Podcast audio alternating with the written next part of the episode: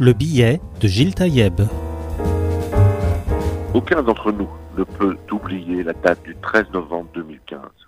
Chacun de nous a présent à l'esprit le lieu précis où il se trouvait ce soir cauchemardesque lorsque les terroristes islamiques ont frappé Paris. Nous n'oublierons jamais comment en quelques minutes Paris, la France, a été attaquée. Malgré les actes islamiques des années précédentes et ceux plus récents de Charlie et d'Hypercacher, certains s'imaginaient protégés car ils n'étaient ni dessinateurs, ni policiers, ni militaires, ni juifs. Ce 13 novembre 2015, tous étaient touchés par ce terrorisme islamique qui avait déjà fait tant de victimes. Ce 13 novembre, une nouvelle guerre a éclaté. L'islamisme intégriste nous déclarant la guerre et frappant simultanément plusieurs lieux de la capitale. Il signait son premier acte de guerre. Ce 13 novembre 2015, dans des bars du 11e arrondissement et au Bataclan, 130 innocents ont perdu la vie et plus de 400 ont été blessés.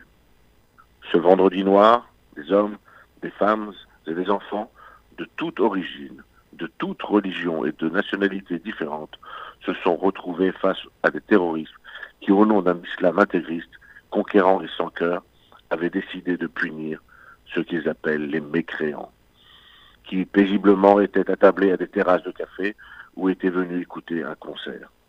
Nous n'oublierons jamais les images d'un Paris en état d'alerte totale, d'une population invitée à ne pas sortir et à rester confinée, à des forces de l'ordre ne sachant si d'autres criminels étaient encore prêts à frapper.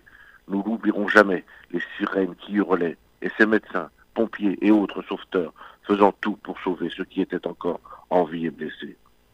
Nous n'oublierons jamais que ce 13 novembre 2015, certains ont eu le courage de nommer les assassins et qui ont eu le courage de dire que le terrorisme islamique nous avait déclaré la guerre. L'idéologie mortifère tue encore aujourd'hui dans certaines de nos villes et nos banlieues encore.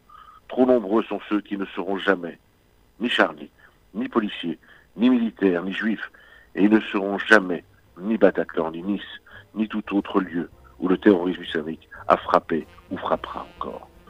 Souvenons-nous et honorons les victimes, mais soyons forts, car cette guerre n'est pas encore terminée. À la semaine prochaine.